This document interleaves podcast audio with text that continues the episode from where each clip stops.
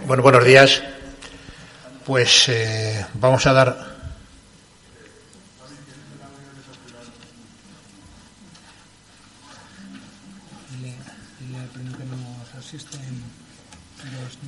Eso lo dices tú ahora.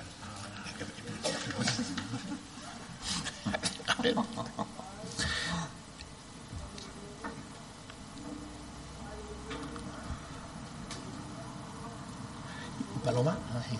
Paloma, échate más para acá y así ya te vemos. ¿No te dé vergüenza?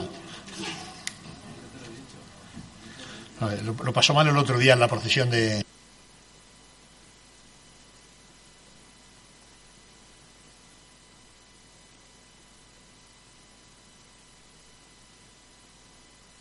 ¿No? ¿Ella? ¿Sí? Pues, bueno, pues buenos días. Damos inicio al pleno extraordinario con las ausencias justificadas de Iván y de, y de Rodri, y creo que estamos todos los demás. 3 y 4, 7 y 4, 11 y 2, 13, 13 y 3, 16 y 3, 19, sí, todos los demás estamos. Bueno, pues iniciamos el, el pleno. Primer punto del orden del día. Aprobación, si procede, plan de estabilización del empleo temporal y propuestas de oferta de empleo público extraordinario, estabilización y promoción de la adaptación de la plantilla y relación de puestos de trabajo del plan de estabilización. Señor secretario. Hola, buenos días. Antes de empezar, deciros que nos acompañan en el Pleno dos alumnas en prácticas que están en el área de intervención y secretaría, Najwa y Safa, y bueno, pues que están aquí. Najwa, si quieres tomar notas o algo y te sale más fácil, te subes ahí a uno de los pupitres y tú misma. Vale. Bueno, pues voy con el, con el asunto del Pleno, con el dictamen. Asunto que se ha visto en Comisión de Hacienda el 16 de mayo. El presidente procedió a realizar un resumen de las cuestiones más significativas que afectan al expediente de aprobación del Plan de Estabilización, Consolidación de Empleo. Una vez que recuerda, se mantuvo una reunión el viernes pasado con los portavoces de los distintos grupos políticos donde se les explicó de manera pormenorizada el contenido del proceso de estabilización. Recuerda que la aprobación de la oferta de empleo público como consecuencia del plan de estabilización debe estar aprobada conforme ley antes del 1 de junio del 22. Por ello, es necesaria la realización tanto de esta comisión informativa como del Pleno, que con este mismo carácter se realiza. El expediente consta principalmente de dos documentos. El anexo 1, que comprende la realización, la relación nominal de empleados susceptibles de estabilización enmarcados en la Ley 2021, así como el anexo 2, que comprende las plazas no susceptibles de estabilización, así como una memoria técnico-jurídica como elemento troncal de todo el proceso de estabilización. En la mencionada memoria queda justificado legalmente la obligación de la realización del plan de consolidación, los requisitos necesarios que han de cumplir las plazas para que puedan ser objeto de estabilización, si procede cambio de régimen jurídico, plazos que llevaría a efectos hasta su terminación total, etc. Se consolidan un total de 190 plazas.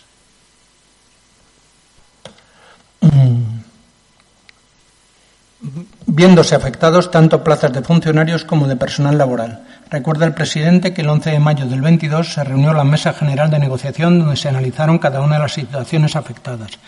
Hace mención expresa que este proceso en ningún caso supone coste alguno para el ayuntamiento y que afecta a plazas dotadas presupuestariamente. Toma la palabra Belén Beamud por el Partido Socialista para, en primer lugar, dejar constancia que el trabajo que ha supuesto preparar todo el expediente de consolidación se ha llevado a cabo tanto por una empresa externa con, contratada como, por el ayuntamiento como por el trabajo interno realizado tanto por la Secretaría como de personal. Toma la palabra Andrés García por Unidas por Yescas para manifestar que este trabajo que se debe de haber iniciado hace tiempo se debería haber contado con los grupos políticos desde su inicio.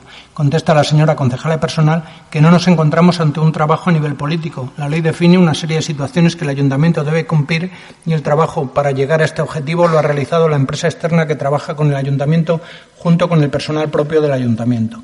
El ayuntamiento ha presentado un plan de ordenación de personal del que se ha dado cuenta a todos los grupos políticos. Aclara que no nos encontramos ante un documento participativo. Es una exigencia legal que se debe cumplir y por ello se ha trabajado con todos los medios de los que se dispone para cumplir dentro de dichas fechas exigidas. Reitera don Andrés García que una iniciativa de tal calado se debería de haber hecho de forma conjunta por todos y los grupos políticos deberían de haber participado en su elaboración. La señora concejala del personal, Belén Biamut, quiere que de forma expresa conste en acta que lo que es objeto de consolidación son plazas estructurales del ayuntamiento, nunca personas. Interviene don Alejandra Hernández por el Grupo Popular para solicitar que se le aclare la situación de la plaza de monitor de dibujo y pintura, ya que de la documentación aportada parece desprenderse un error en la fecha de inicio de la relación de empleo, así como en la fecha del último contrato aplicable para la ley 21, la ley 2021. Comprobados los datos, se observa que efectivamente existe un error, ya que la fecha de inicio de la relación de empleo es del 1 de octubre del 14, en lugar del 1 perdón, en lugar del 12 de mayo del 16 que aparece en el anexo entregado. Analizado el expediente, se informa favorable, acordando su pase a pleno. Muchísimas gracias, señor secretario. Por el turno de palabra, Andrés.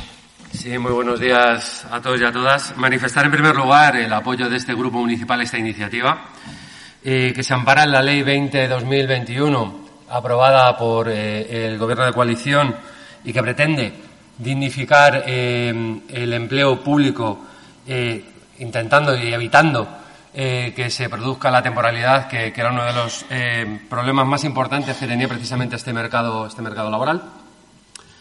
Y venir otra vez a, matizar pues, lo, que se, lo que ha quedado recogido en el, en el informe de, paso a pleno eh, con respecto a la mm, información que se nos podía haber dado al, grupo, al resto de grupos municipales. No, no se hablaba, y de hecho lo manifesté también ya en la comisión, no se habla de un documento político, por supuesto que no, porque entendemos, por supuesto, que, es una ley y que nos tenemos que regir a esa ley, eh, pero sí que entendemos que una, que una iniciativa de este calado debería haber sido tratada por, colaboración, por información, eh, más que nada por procesos que han venido y que, llueven desde, hace muchísimo tiempo en este, en este ayuntamiento. Hemos tenido desde regulaciones de contratos eh, hace años eh, que estaban en una situación precaria. Hemos tenido situaciones en las que desaparecían o, plazas de las RPTs que ahora están recogidas en, este, en, esta iniciativa y que, por supuesto, aplaudimos. Que estas plazas, lógicamente, se tienen que transformar en, en puestos, eh, por supuesto, con, con, unos procesos eh, que, además, tengan unos criterios de igualdad y concurrencia que se vienen dando y que se tiene, tiene que ser así eh, porque lo recoge la propia Constitución española. Eh, entendemos que tanto eh, las fases, las, distintas plazas van a ser cubiertas por, por, procesos de concurso y de concurso-oposición. nos dijo la propia concejala que, mm, que van a estar los sindicatos precisamente en la elaboración de las bases. Pedimos, por favor, también poder estar en la elaboración de esas bases para poder comprobar eh, y poder eh, colaborar precisamente en la elaboración de esas bases para que esos criterios eh, se puedan mantener y además tengamos una participación y una transparencia por parte de todos que al final somos representantes de los vecinos y vecinas y creemos o cree este grupo municipal que debe, debe de haber. Muchísimas gracias. Por el Grupo Ciudadanos, Raúl. Buenos días. Bueno, eh, declarar nuestro voto a favor, lógicamente. Eh, estamos en un proceso en el que las partes intervinientes no hacen otra cosa que cumplir la ley, en este caso, como hemos comentado, del año 2020.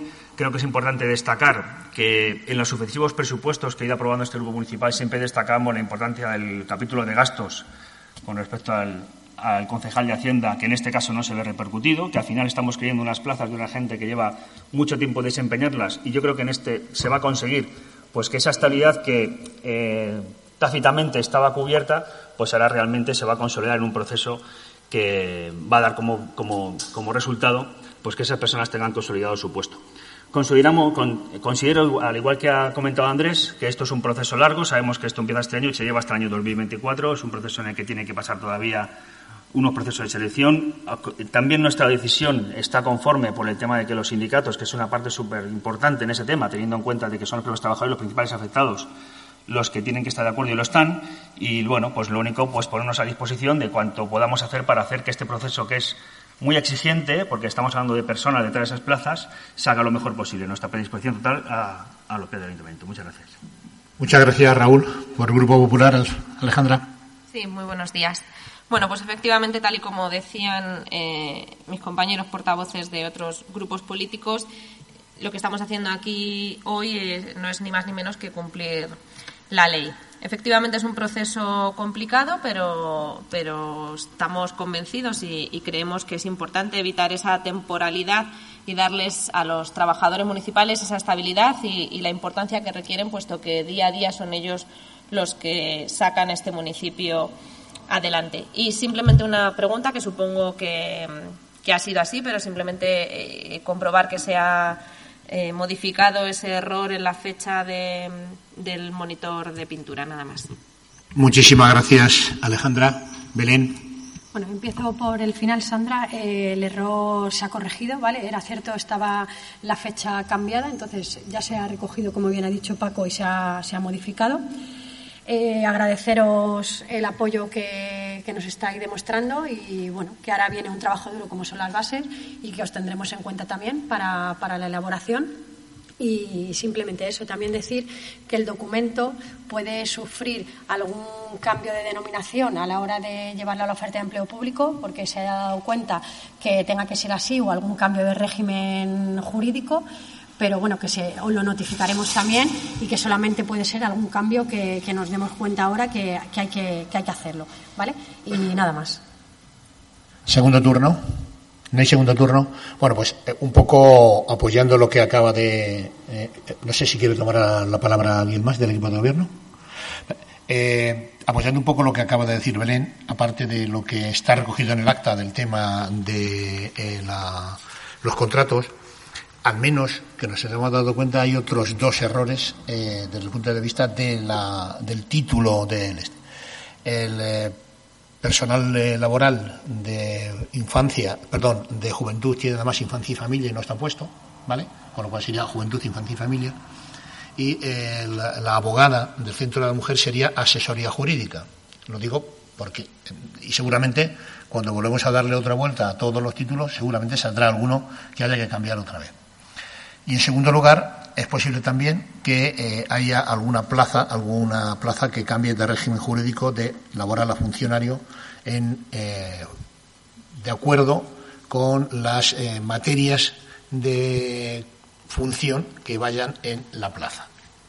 Recordarlos por enésima vez, que creo que estamos todos de acuerdo, que aquí no se consolida ninguna persona, se consolidan las plazas que están dentro del ayuntamiento, que antes del día 1 de junio tenemos que publicar la oferta público de empleo extraordinaria y que, bueno, contaremos, como bien habéis pedido, con todos los miembros de los grupos políticos y sindicatos para llevar a cabo los diferentes procesos que hay que realizar.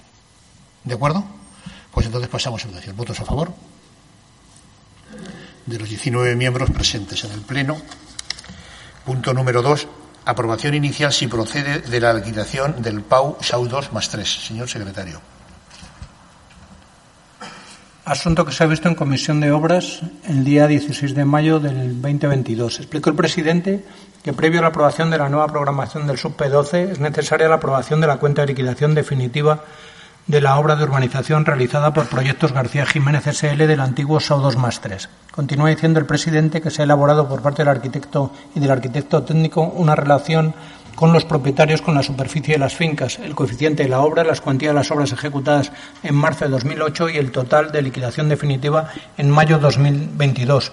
Una vez aprobada la liquidación, se someterá a información pública pudiendo presentar a los propietarios las facturas que puedan tener de gastos de urbanización, así como aclaración de los propietarios actuales, ya que la situación que consta en el expediente es del año 2006.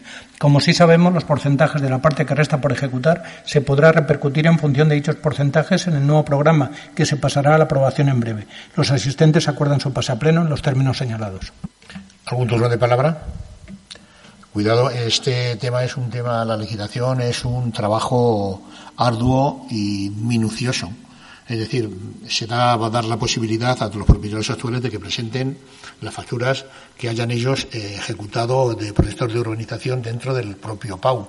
Entonces, quiero deciros que, aunque el trabajo que han realizado los servicios técnicos municipales ha sido muy exhaustivo, que es posible que en un momento determinado, a la hora de poder llevar a cabo cuál es exactamente la cantidad de lo que falta por realizar, que haya un posible cambio, no muy grande, pero es posible que, que exista. ¿Vale?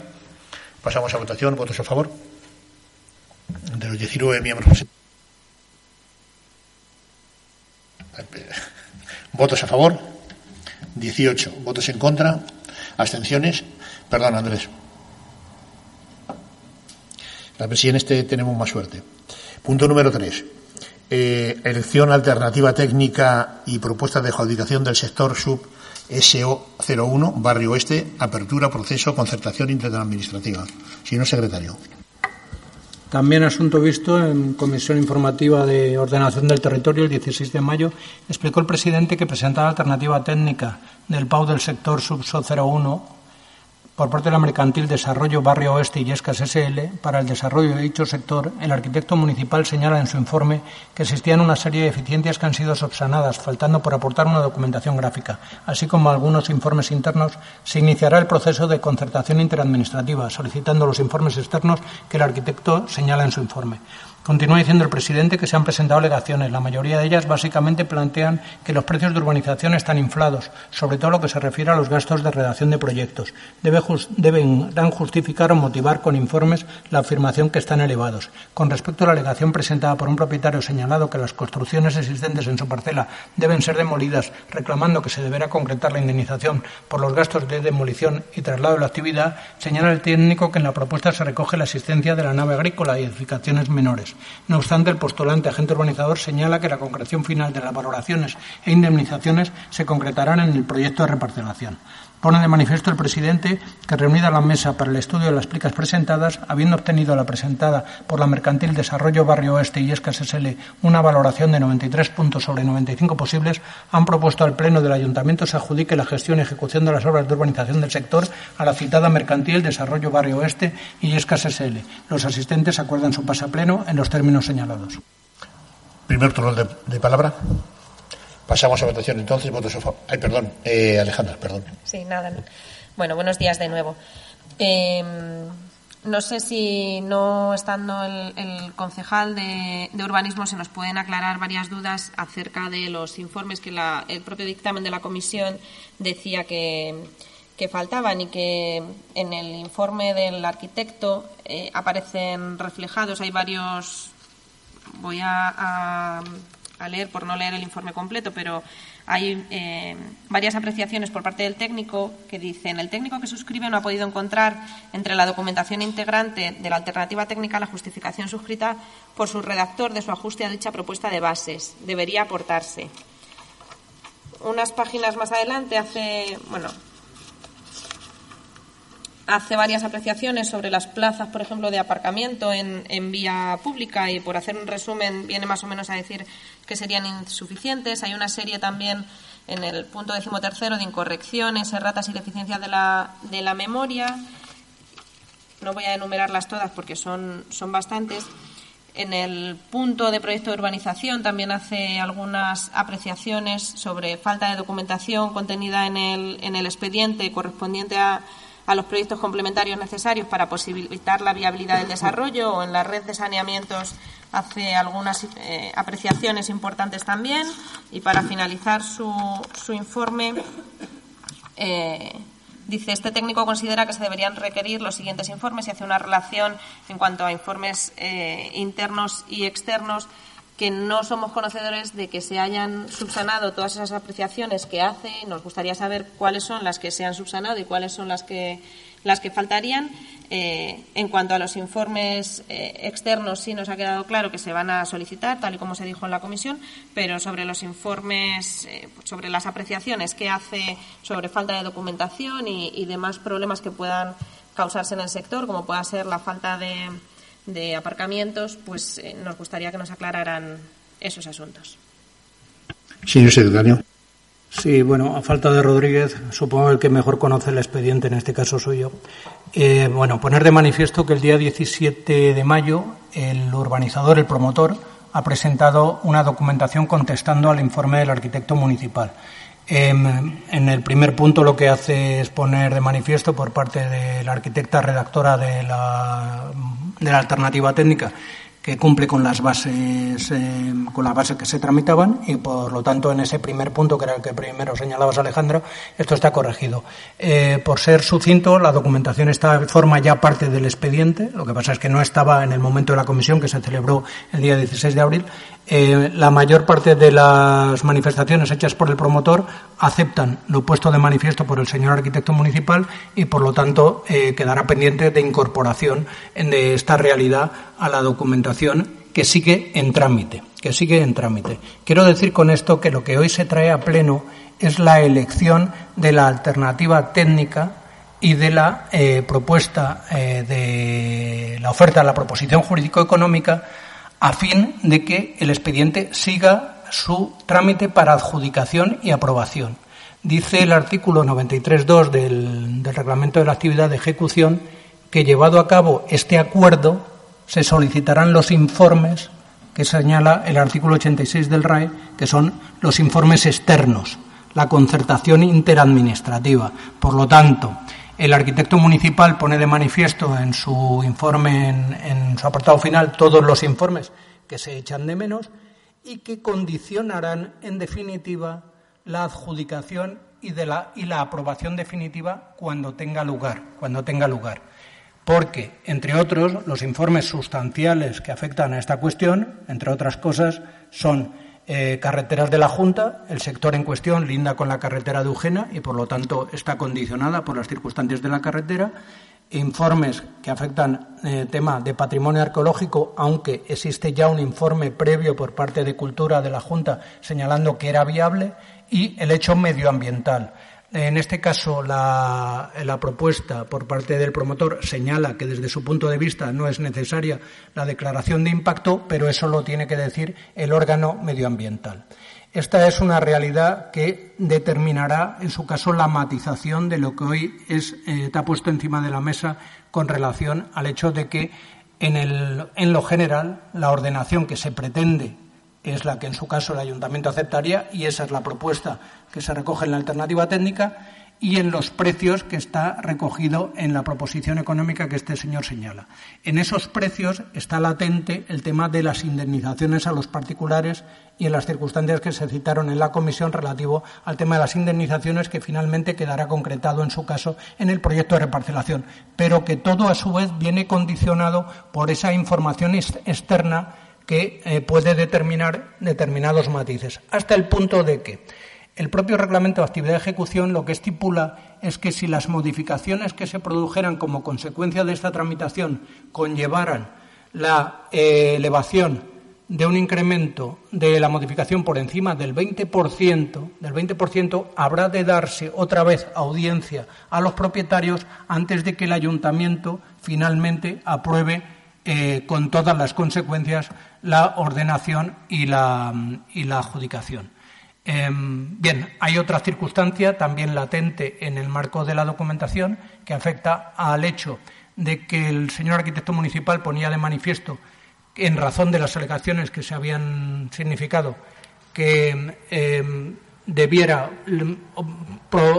promoverse la posibilidad de modificar las ordenanzas que regulan eh, la materialización de los aprovechamientos en este lugar, porque hay eh, ordenanza de tipo plurifamiliar y hay ordenanza de tipo unifamiliar, y en esta realidad los alegantes ponían de manifiesto que si se podrían matizar eh, la edificabilidad posible y las alturas, pues que en un momento dado la distribución podría ser mayor. El arquitecto municipal entiende que esto podría ser asumible, pero que es una decisión que quedará latente hasta el momento de la aprobación final. Y hay otra circunstancia que en este caso nos aboca también, el arquitecto municipal así lo ha puesto de manifiesto, que es que al tramitarse esto como subso 01 exclusivamente, ¿os acordáis que se desistió del planteamiento de subso 01 más el 03 más el 09?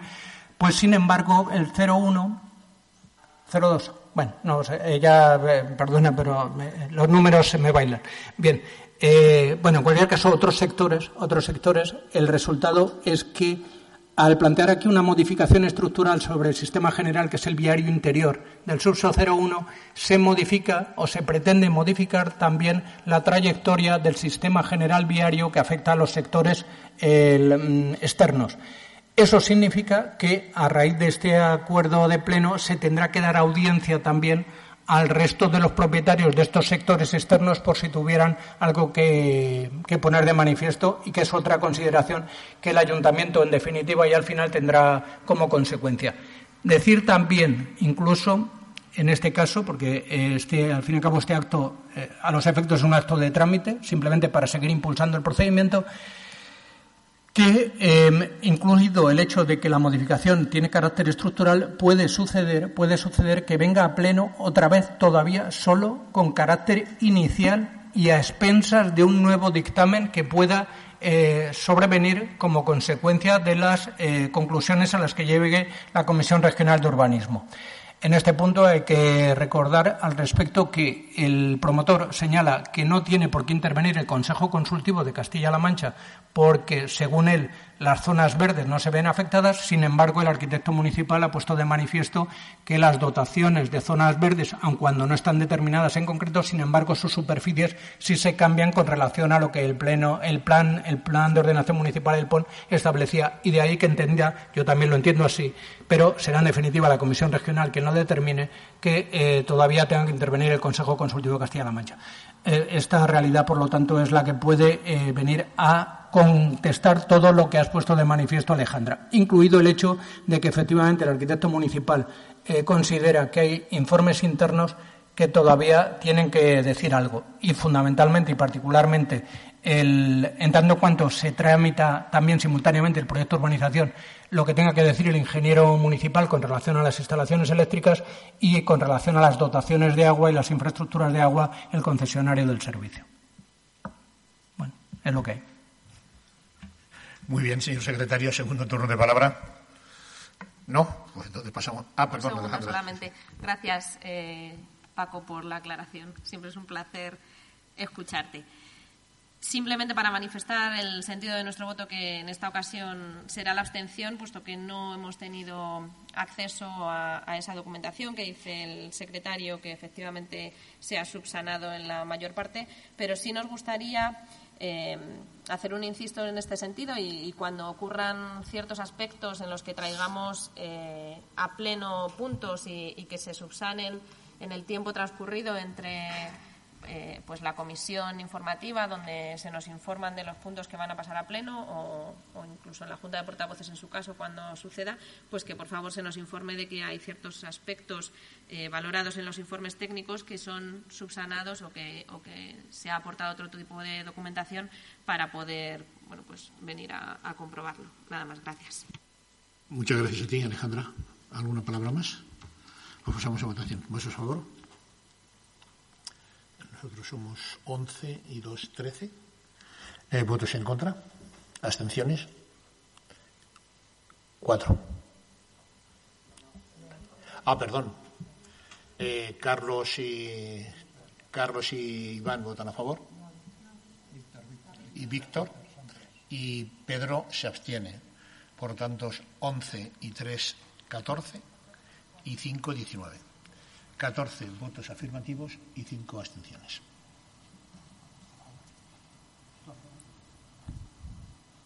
¿De acuerdo? Pues eh, cuarto y último punto, ruegos y preguntas. Sí, eh, muchísimas gracias, señor presidente. Mm, en primer lugar, me gustaría una pregunta. Eh, preguntar si tienen conocimiento de, que se sigan produciendo ruidos en el entorno de, del almacén logístico de, la, empresa Día en el puerto seco, porque hay algunos vecinos que nos están comentando que sí que se están produciendo ruidos importantes. Además, eh, la temporada estival va, a hacer que haya que abrir ventanas y, va a ser bastante, complicado intentar evitar eh, ese ruido. Más por si tenían, tenían constancia de ello. Eh, también en el entorno de la calle Julio Cortázar, en dirección a la calle Ernesto Sábato, un poquito lo que es la iglesia que hay en, la calle Julio Cortázar, nada, unos metros avanzando hacia, hacia la calle Ernesto Sábato, hay unos cristales de botellas que llevan un tiempecillo ahí por si se pudieran recoger. Eh, se están produciendo aparcamientos, eh, aparcan los coches en el entorno de la calle, en la calle La Fuente, justo en el giro hacia la calle Barranco. Eh, el, problema que se da ahí es que el giro es bastante complicado, ya que es prácticamente de 90 grados y se puede dar el problema de que al girar eh, se pueda colisionar con alguno, con alguno de los coches que, se estacionan allí para que se revise de alguna manera, se ponga un cebreado, se intente que no se aparque con algún tipo de placa porque la verdad es que es peligroso. Eh, también notificar una, una tapa, lo que es todo, todo, lo que es la tapa del Inmornal está levantado, de, una cantarilla está levantado en, en la calle, em, eh, el, perdón, en la, joder, la calle que es, por Dios, en la calle, en la calle de Canicas, de la Escuela Infantil Canicas, Emilia Pardo Bazán, perdón, sí, sí, sí, eh, Emilia Pardo Bazán, justo a media altura hay una, hay una hay un paso de cebra, que hay un invernal que está, que está levantado. Esto lo que produce es que también se tenga que dar algún volantazo porque la verdad es que se puede producir un golpe importante en el vehículo. Y luego eh, que nos comenten el tip, eh, eh, que hay una zanja en, en, la calle Real Berche, hay unas obras que se están produciendo en, en, esa misma calle y nos gustaría saber qué va a pasar o qué, qué, sucede con esa zanja, si se va a cerrar, porque no hay, es una zanja muy leve, es, es pequeña pero sí es cierto que no se ha puesto ningún tipo de, medida como chapa o, algo para... La verdad es que es, una, es un... Pero ¿qué es lo que va a suceder? Si se va a tapar lo antes posible, por qué se ha producido esa zanja, etcétera, etcétera. Nada, muchísimas gracias. Gracias a ti, Andrés, por el Grupo Ciudadanos, por el Grupo del Partido Popular. José. Sí, buenos días. Eh, nada, comentarles que tanto en el pueblo como en la calle eh, Buenavista y en la zona del antiguo Mercadona, a mano derecha, no sabría exactamente qué, calle, pero bueno, por esa zona de por ahí, nos han comentado que tienen una problemática bastante seria de cucarachas, que se les meten en sus viviendas y, bueno, en este caso hasta se, se encontrar está en la comida y, bueno, con lo desagradable que resulta eso, para ver si pueden poner eh, los medios adecuados. Muchísimas gracias, muy amables. ¿Alguna cosa más? Nada más. Sí, bien, José. Eh, tomamos nota de la barriada y pasaremos notificación, lógicamente, a la empresa que se dedica precisamente a desinfectar este tipo de, insectos, ¿vale? En lo que tarde en terminar el pleno daremos el parte. Elvira. Buenos días. Em, vamos a ver, Andrés. En lo que comentas de calle La Fuente con calle Barranco, yo pediré un informe a la policía para ver qué tipo de señalización y los problemas que se están produciendo ahí y lo que ellos recomiendan que, en caso de que sea necesario sea. En cuanto a la zanja que comentas en calle Río Alberche, eh, esa se ha hecho a consecuencia de la obra del parking que se está realizando allí y que, por supuesto, se va a asfaltar en condiciones en cuanto, en cuanto el resto se, se termine, en cuanto llegue el asfalto. Y además es, que es una zanja que realmente no, no está molestando ni está generando daños a vehículos porque es mínima. Pero vamos, quedará completamente tapada y con, con la terminación de la obra. Clarín. Buenos días. Eh, Andrés, el tema de Julio Cortázar de los cristales lo paso ahora mismo y hoy mismo se queda solucionado. Y el tema del Inbornal tiene que haber sido que al paso de un coche, porque hemos estado revisando toda esa zona y a lo mejor si no se ha quedado bien eh, asentado, pero igualmente ahora en, el, en cuanto termine el pleno lo paso y se queda solucionado sin problemas. ¿vale? Eh, Andrés, ¿alguien más? no, tenemos conocimiento del ruido de día si tienes algún teléfono, tienes alguna persona, nos lo pasa y lo llamamos. En la otra vez, cuando sí, sí, yo sí mantuve contacto con, varios vecinos, eh, pero acabo de mirar en el teléfono, no tengo ningún contacto registrado eh, de esos vecinos. Si tienes algún nombre, algún número de teléfono, nos lo das y hablamos con ellos. Y lo que vamos a hacer de todas maneras es que a partir de hoy la policía haga un informe diario para eh, ver si es verdad. Y si es verdad, pues habrá que decirle a ver, no sé, es verdad que ha llegado el verano muy de repente y el que seguramente a lo mejor eh, pueda ocurrir, pero vamos a poner todos los medios, igual que pasa la otra vez, para que no ocurra. Muchísimas gracias. ¿Alguien del público que quiere tomar la palabra? Pues si no es asuntos que tratar, levantamos la sesión. Muchísimas gracias.